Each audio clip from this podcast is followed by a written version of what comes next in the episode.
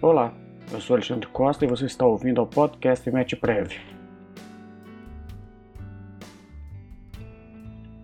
No último episódio, vocês ouviram a primeira parte da nossa conversa com Gustavo Brigagão e Flávio Bernardes. Naquele episódio, nós tratamos do conceito de serviços na ótica do Supremo Tribunal Federal.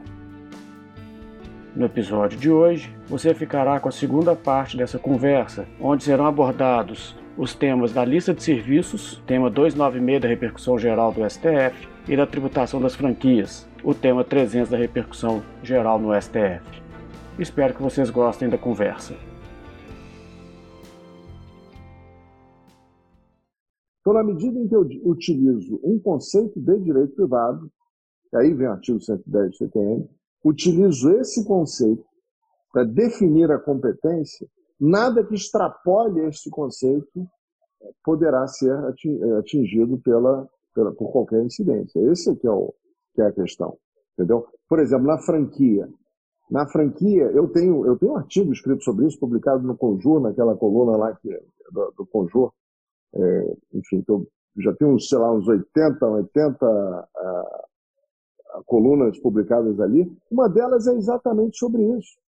Eu dizendo o seguinte: olha, a atividade meio, ela não pode ser alcançada pelo ISS. A atividade que tem que ser verificada é a atividade fim. Tem que se verificar se essa atividade fim configura ou não um serviço. Então, quando eu falava do contrato de franquia, o que havia ali é uma sessão de uso e não uma obrigação de fazer. Ah, sim, mas na franquia você tem uma série de atividades que são exercidas pelo franqueador em benefício do franqueado. Nesse artigo, se vocês pegarem lá no conjunto, tem uma, uma, um artigo meu escrito sobre isso, eu digo não. Essas atividades elas são exercidas em prol do franqueador ele faz aquele treinamento todo, ele faz a, todas aquelas atividades que são exercidas, são no sentido de preservar uma qualidade da sua marca. Não são em benefício do franqueado. Então, ali seria, por exemplo, uma atividade de manutenção de um carro que eu loco a terceiros. Eu, quando faço a manutenção, eu estou fazendo a manutenção de um bem que me pertence. Então, naquele momento, eu não presto serviço a ninguém. É uma atividade meio. E a atividade fim, ela não configura serviço. Portanto, nada dali pode ser tributado pelo ISS. Agora, se eu faço um serviço de manutenção de algum equipamento que possa, de alguma forma, configurar a sua utilização pelo, pelo beneficiário do serviço, possa configurar uma prestação de serviços, essa atividade meio, ela não é suficiente para determinar a natureza do serviço e nem a incidência do tributo. Entendeu? Então, eu acho que é uma. Eu não tenho um sistema europeu aqui. É, eu acho que a sua visão estaria perfeitamente correta se nós estivéssemos lidando com IVA. Porque o conceito de IVA, como eu disse no início da, da explanação, o conceito de IVA é o seguinte: olha, aqui você tem um conceito de mercadoria. Tudo que não seja mercadoria é serviço. Então, qualquer atividade que seja remunerada e exercida economicamente, independentemente de configurar ou não uma obrigação de dar, ela é, é alcançada pelo IVA. É, mas eu, eu, eu, não faço só com base no residual, aí que vem a diferença. Para mim, a obrigação de fazer, e nessa visão hoje mais ampla de contratos, de atividades econômicas, com várias formas que surgiram, né, que naturalmente, você falar de 30, 40 anos atrás não existiam, elas configuram sim uma obrigação de fazer né, na sua estruturação conceitual. Né? Por isso que eu, que eu falo que é diferente. Na, a base da ideia lá atrás, da divisão, poderia ter esquecido que muitos colocam. Você falou muito bem do residual ou do, ou do próprio IVA. Mas para mim a, a, a, ideia dessa do residual é só um detalhe, um elemento junto com o financeiro que compõe a ideia de uma análise correta do que é a obrigação de fazer, no sentido de se identificar um serviço dentro do seu contexto que vincula uma finalidade econômica. E aí eu nem vou tão amplo como o IVA, porque no IVA, mesmo que você não exerça aquilo como atividade econômica, você pode sub, su, submeter à sujeição passiva. Eu não iria além. porque para mim aí a capacidade contributiva é um elemento da limitação ao poder de tributar. Eu tenho que buscar aquilo que na capacidade econômica é fruto da, dessa geração. É. Então, por isso que eu. Então, na franquia, na franquia eu não sei a sua marca, o know-how faz parte desse treinamento, de se ter uma padronização. É em benefício se... próprio. É em benefício próprio. Não, eu não posso. Eu não posso.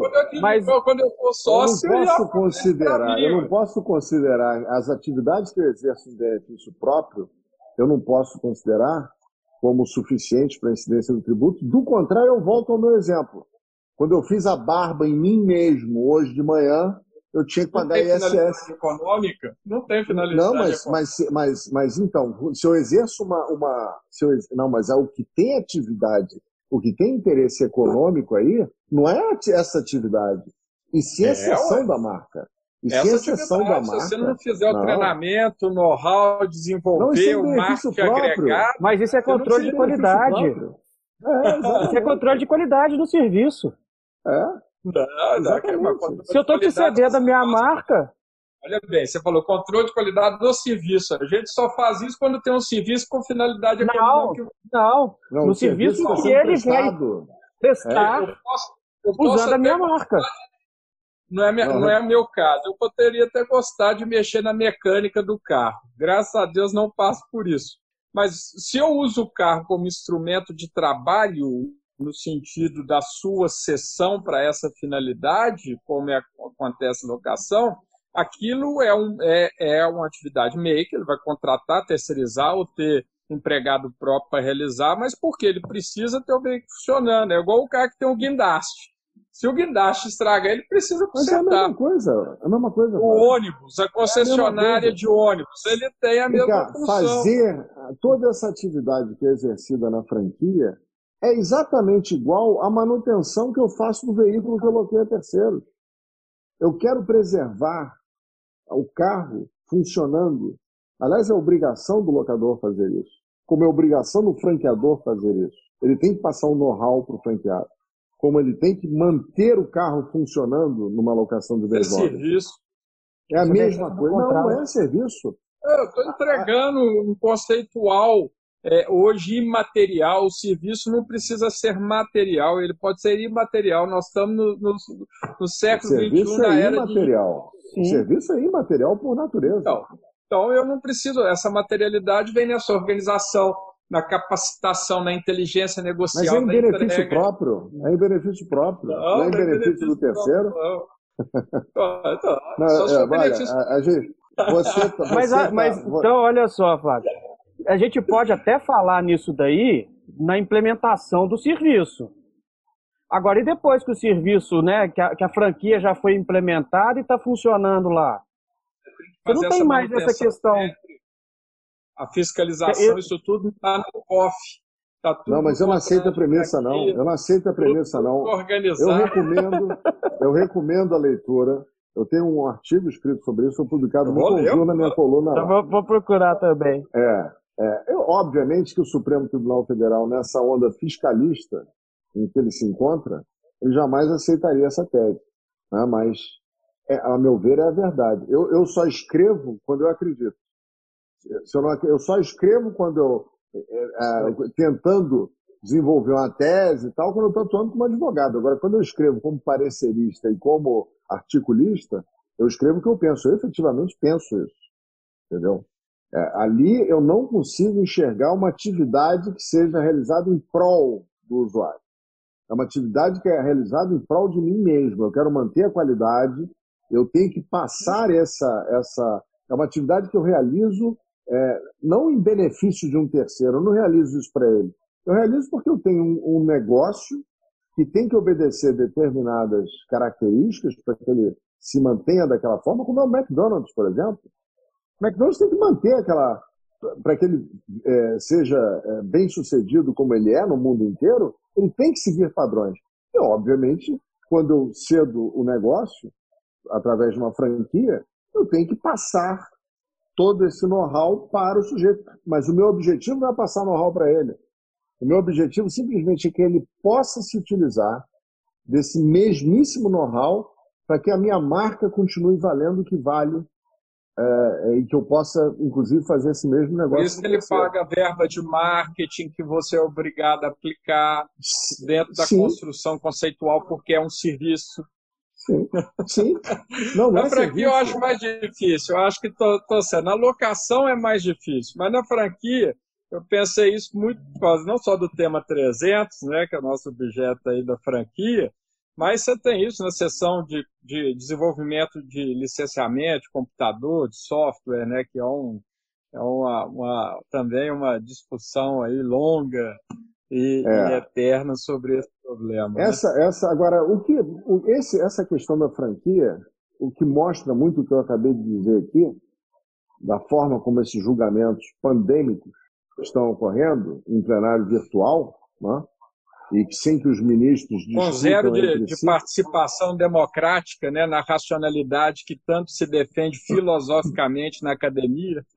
Exato, sem a participação dos Nada. advogados, Nada. advogados que eu digo, advogados públicos e privados, porque Exato. simplesmente os, os votos as... são lançados lá.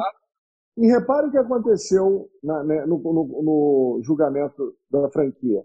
O ministro Gilmar ele simplesmente disse que incide ISS porque ele conseguiu enxergar uma obrigação de fazer aqui. Ele enxergou uma obrigação de fazer. Veio o ministro Alexandre de Moraes e disse o seguinte: olha, esse negócio de obrigação de fazer, isso já não existe desde lá do julgamento do leasing. O que, data máxima vênia do entendimento do ministro Alexandre, não é verdade. Não é verdade. Até hoje não houve um julgamento do Supremo Tribunal Federal, nem esses mais recentes agora, do TURF e, e da, da, locação de, de, uh, de postes e utilidades públicas, nenhum desses prevaleceu o entendimento, a ratio decidendi, para continuar examinando todos esses precedentes à luz da teoria dos precedentes, não houve a rácio decidente que pouco importa para a incidência do ISS que exista ou não a obrigação de fazer. Mas o ministro Alexandre disse com todas as letras. Não, desde do, do, do, do leasing, desde o julgamento leasing. do leasing. Desde o julgamento do leasing, a obrigação de fazer já não é mais premissa. É um equívoco óbvio e mortal, porque nós estamos, estamos com a súmula 31 em vigor. Então, obviamente, a necessidade. Exemplo, e, e, essa, situação. Essa, se você tese... tivesse tendo possibilidade de despachar e conversar e estar na tribuna, não aconteceria, né? Claro que não. Teria que Agora, fazer a fundamentação mas, mas... diferente para criar a raça decidente real, né? Por isso que eu falo que raça decidente é algo que quase não existe no judiciário. Não, agora, agora é nula. É nula, nula, nula. Entendeu? E, e, há decisões que vêm sendo proferidas, como, por exemplo, aquela decisão da lista de serviços recente. Essa discussão, meu Deus, se a lista é exemplificativa ou taxativa. Meu Deus, acho que eu tá nasci... Nesse do 296, que é a é, é, extensiva. É, da, da, Isso aí já tinha que estar resolvido há 50 anos, 60 anos. Pô. Já foi. Não, mas aí, aí não é da taxatividade, não. É só se ela é extensiva, não? Exato, Mas isso tinha que estar é, resolvido. A questão eu da sou, Eu sou até contra a taxatividade também, viu, Gustavo? Acho que estão usurpando competência dos municípios. Não, Mas, não, não. É, essa é a forma. Ela é, o, o tribunal, certo ou errado, Flávio, o tribunal, depois de muita discussão, muita discussão, o Condorcet Rezende é sempre dizia, vem cá, essa lista é taxativa, então me diga, é exemplificativa, então me diga, taxidermia é exemplo de quê? As pessoas, eu, tenho, eu tenho certeza que muitos alunos de direito tributário, eles só foram aprender o que era taxidermia quando eles viram a lista de serviços. Eles olharam lá, taxidermia, que diabo é isso? Deixa eu ver aqui no, no, no dicionário o que, que, é isso. Aí, aí viram lá o que, que era. Taxidermia não é exemplificativo de nada é taxativo. E aí veio essa discussão, eu, eu nasci escutando essa discussão e, e continuo vendo essa discussão. Agora a, a, jurisprudência dos tribunais estava muito, muito clara no sentido de que, olha, ela é taxativa na vertical e exemplificativa na horizontal. Ou seja, no que diz respeito às categorias de serviços, ela é taxativa. Eu não posso inserir um novo, por exemplo, o provimento de acesso à internet não foi considerado tributável pelo ISS, porque era uma nova categoria de serviços que não se, ela não se subsumia em nenhum dos itens da lista de serviços. É uma categoria nova. Então, essa aqui está afastada. É, sempre foi esse o entendimento. Agora, volta essa discussão e a, é, é, é a, a, a, ministra, não é a Carmen Lúcia, era a. Rosa Weber. Rosa Weber. Não, quem, recebeu foi, é, quem recebeu foi a Ellen Grace, mas agora foi a Rosa Weber. Rosa Weber, que veio e, e botou, uh, utilizou uma terminologia que gerou uma confusão enorme em relação a isso. É como se os, as atividades meio pudessem ser tributáveis. Acho que foi inerente acho que foi inerente o termo que foi utilizado no. no... Isso aí, meu Deus, para que revisitar esses temas que já estão é, sedimentados? O mesmo Flávio, que, que, é, que, é, um fiscalista extremo no que diz respeito ao ISS, ele sempre concordou que a, é, a lista é taxativa na vertical e exemplificativa na horizontal. Se você tem uma categoria, ela pode, é, você pode é, considerar tributáveis novos serviços que sejam classificáveis nessa categoria. Você não pode criar uma categoria nova. Acabou essa discussão. Agora, a interpretação que foi feita ali, e nesse regime aí de, de plenário virtual, sem que haja debate entre os ministros, acabam saindo decisões desse tipo. E que deixam... Você acha que aquela lista dos bancos é extensiva nesse sentido interpretativo ou está criando categoria nova? Porque eu, parte dos precedentes do, do tema 296 diz respeito ao, ao, ao, problema da extensão, né? a nomenclatura dos serviços prestados no âmbito das instituições financeiras é, é um rol muito extenso. Né? Tem até toda uma normatização lá categorizada, contábil do Banco Central. Para mim já estava até resolvido no STJ há tanto tempo que era uma extensiva aplicável, reconhecida, um caso é, ou outro. eu acho que você tem que ver se está, se está se tratando de uma categoria ou espécie. Se você estiver tratando de uma espécie, ela está dentro, se essa espécie estiver de uma, dentro, é, dentro de uma das categorias expressamente previstas, ela é, obviamente, é subsumível na, na incidência do tributo. Agora, se é uma categoria nova, não, Agora, eu, eu acho que revisitar esses temas, nós precisamos ter segurança jurídica. Nós precisamos saber como os tribunais vão se comportar em relação, vão se, vão, qual é o entendimento que eles vão ter diante de, dessas matérias, entendeu? Então, eu acho que isso aí, é, para que nós tenhamos é, a tão perseguida segurança jurídica, nós não podemos ter esse tipo de coisa. Nós estamos com, já com 60 é, decisões proferidas em repercussão geral. Nove num dia só. Nove é num dia só.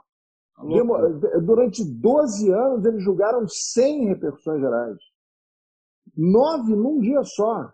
Isso não é possível. Está é, tá todo mundo discutindo PEC 45, PEC 110, é, 3887, blá blá blá. É uma avalanche de reforma hermenêutica constitucional, né? Pois é, e o, o Supremo Tribunal Federal, a látere, está fazendo uma reforma tributária e está degringolando o sistema. Porque não. Agora, agora recentemente, nós tivemos essa questão, é, essa, essa, essa, essa contribuição, meu Deus. Da lei complementar 110. Ah, do Sebrae começou o julgamento. É. Pois é, o, o, aquela, aquela, aquele entendimento de que um, teve um obter dictum, dizendo que era obter dictum, algo que obviamente era uma, uma, uma, um fundamento jurídico da decisão, ele dizendo, não, isso é um mero obter dictum, e vem julga, ou vai julgar, de forma. É, só teve um voto até agora que é favorável ao contribuinte.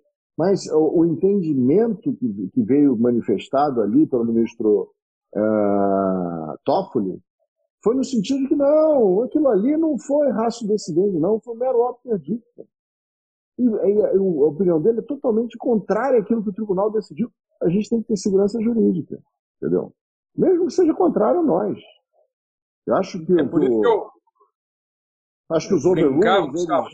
Eles... nessa questão da lista, né, eu, na aula eu falava assim, eu detesto usar interpretação analógica e extensiva, porque não é o caso. O que eu preciso definir é a natureza jurídica do serviço. É o mesmo do que está na lista, não importa o apelido que deram para ele. É. Isso foi a primeira, desde o primeiro caso que eu peguei em 95, formado em dezembro de 94, foi-se com autuação de, um, de uma empresa de carimbo cobrando ICMS. Aí fui estudar o Bernardo Ribeiro de Moraes. Aí eu descobri o serviço de clichêria e fui tentar entender o que era a clichêria, reprodução de imagem. Eu falei, esse é o serviço e ganhei no STJ depois de Tribunal de Justiça.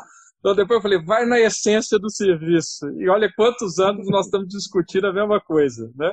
É. Eu falo, é mesmo que o Supremo deu, as, deu a definição equivocada de contribuições, hoje ninguém mais segura contribuição nenhuma, se faz o que quer, como quer, da forma que pretende. Isso é um problema seríssimo. É, é, é a segurança jurídica que eu não vejo no horizonte tão próximo, não.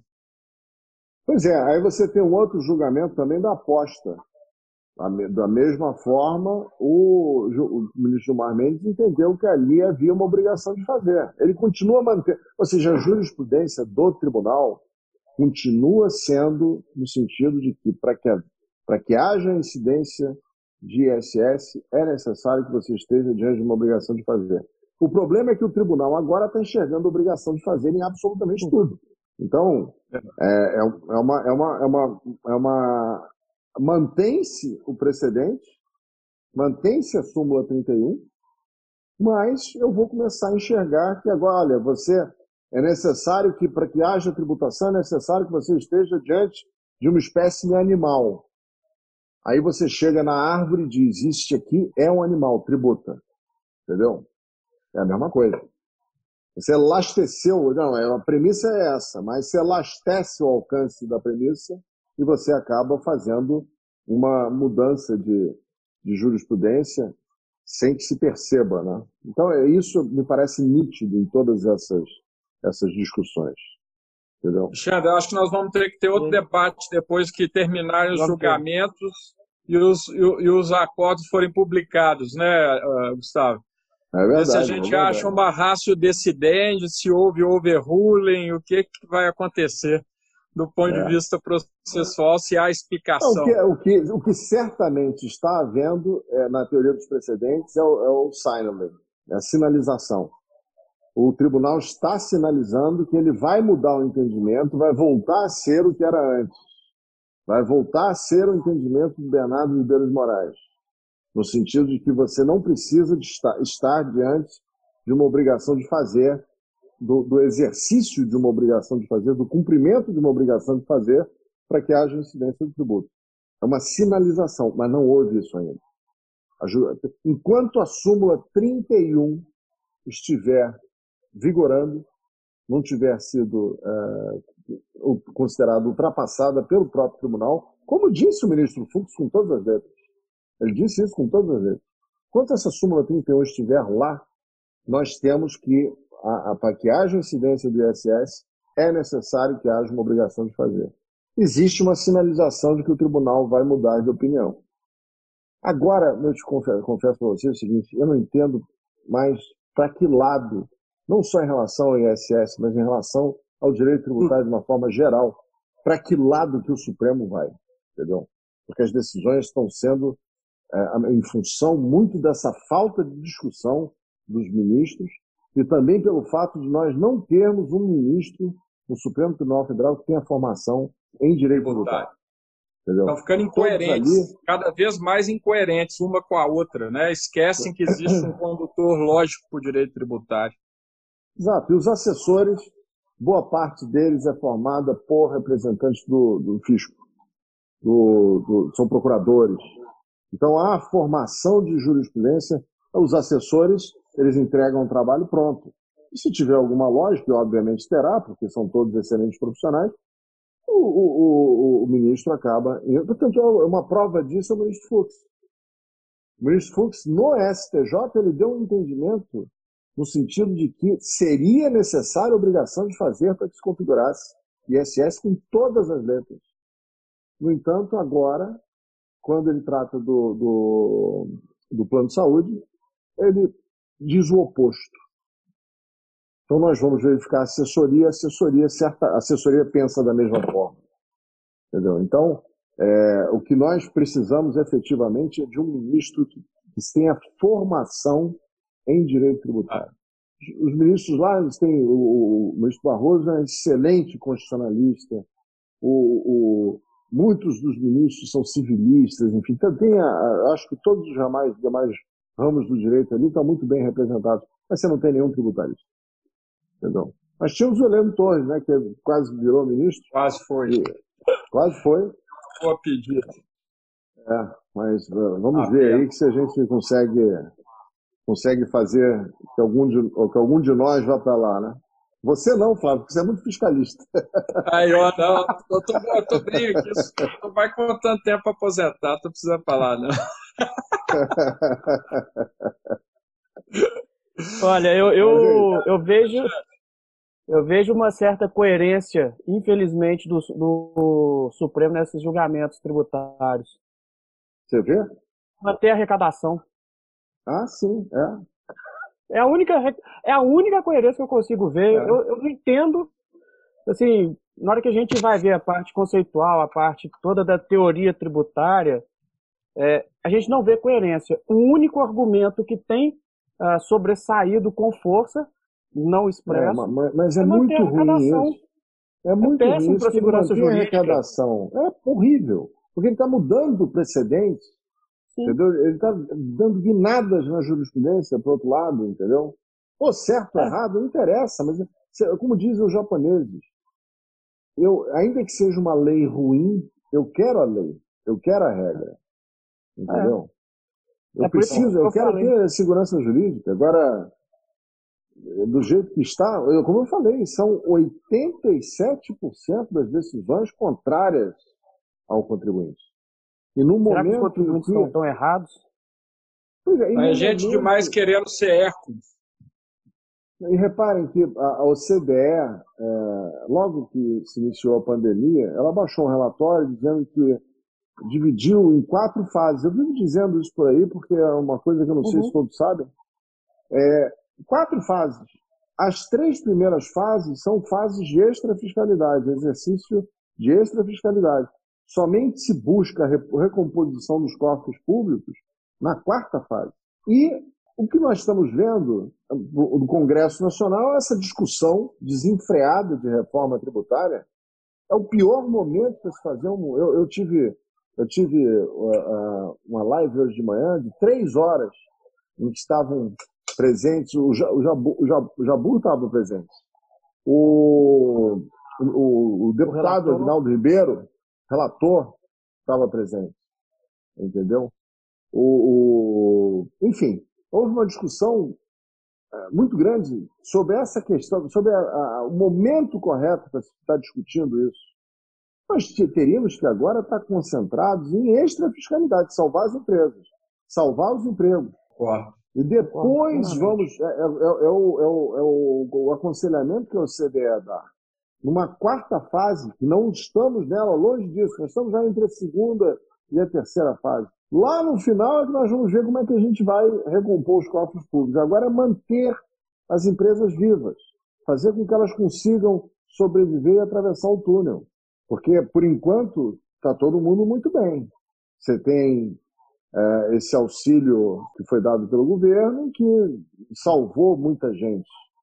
Mas nós não temos os cofres públicos não têm verbas suficientes para manter esse benefício. Daqui a pouco vai estourar uma crise que não tem tamanho. E as empresas precisam estar vivas para isso. Então, se se faz uma. Está difícil.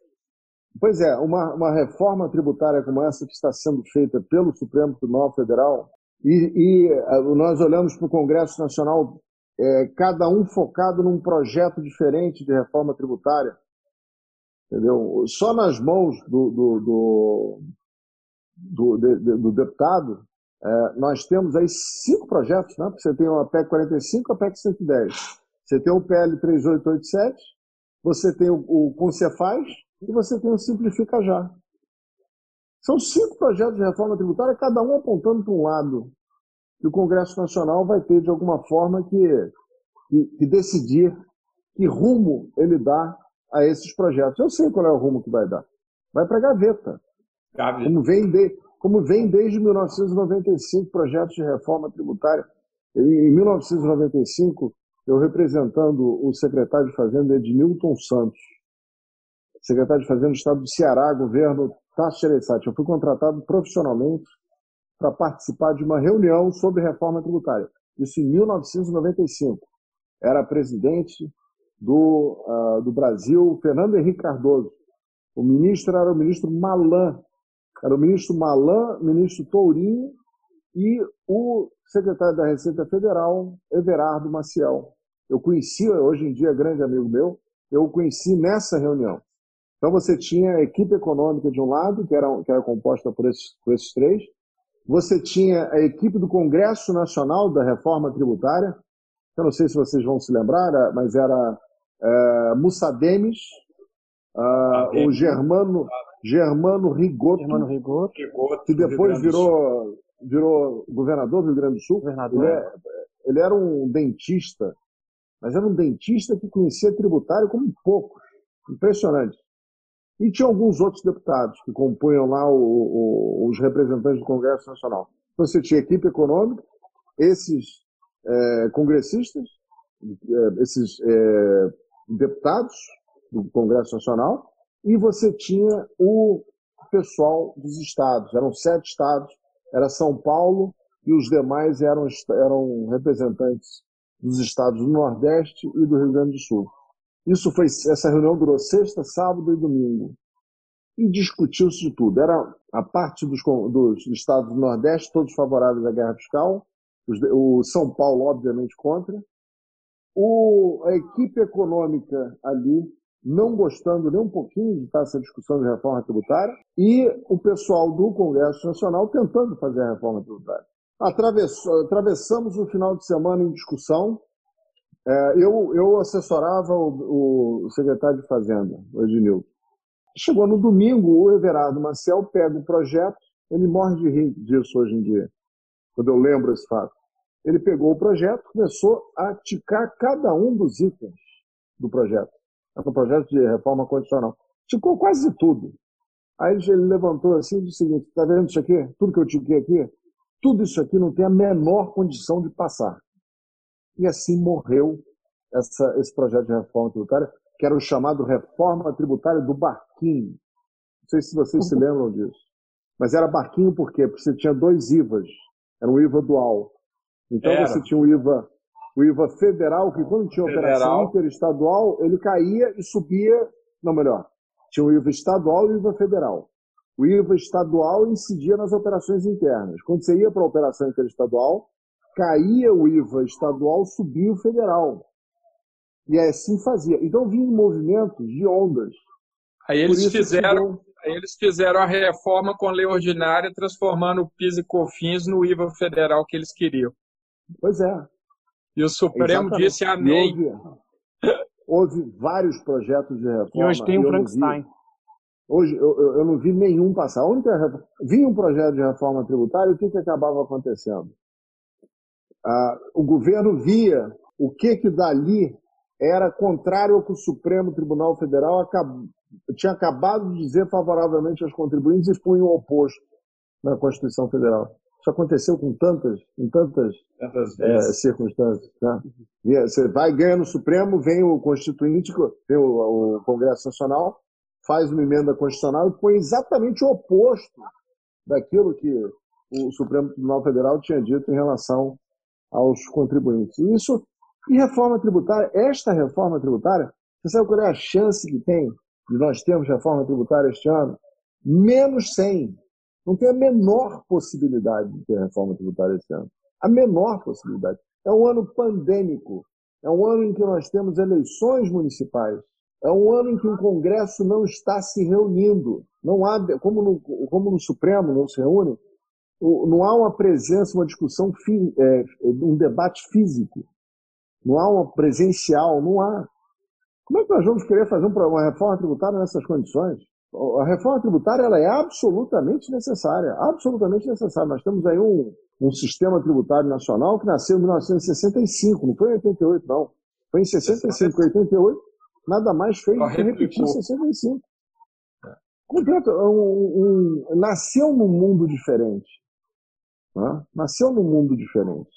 Você, uh, o, o, o, esses conceitos de mercadoria e serviço, cada vez que essas questões caíam no Supremo Tribunal Federal, o Supremo Tribunal Federal alargava o conceito de mercadoria quando estava julgando favorável aos Estados e com isso diminuiu de serviços.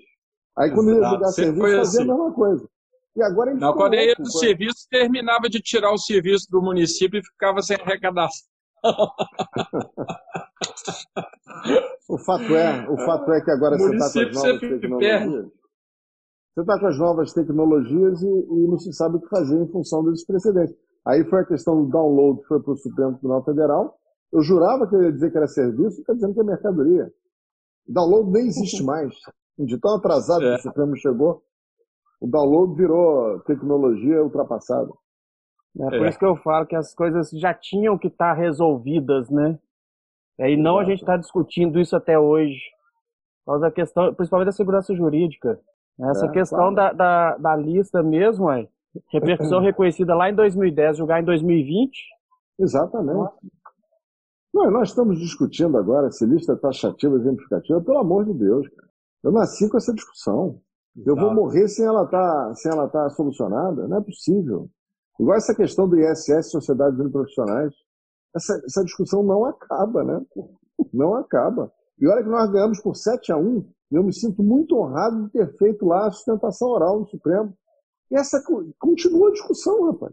Continua a discussão. Permanece. Permanece. E a gente é, vamos esperar, vamos ter que fazer outras, né, Gustavo? Ah, a gente vai... à medida que a jurisprudência for modificando, a gente vai fazendo de novo para poder é, todo mundo se manter atualizado, né? É, é verdade. Não sei quantos Open Ruling o Gustavo vai ter que fazer, não, mas a gente acompanha.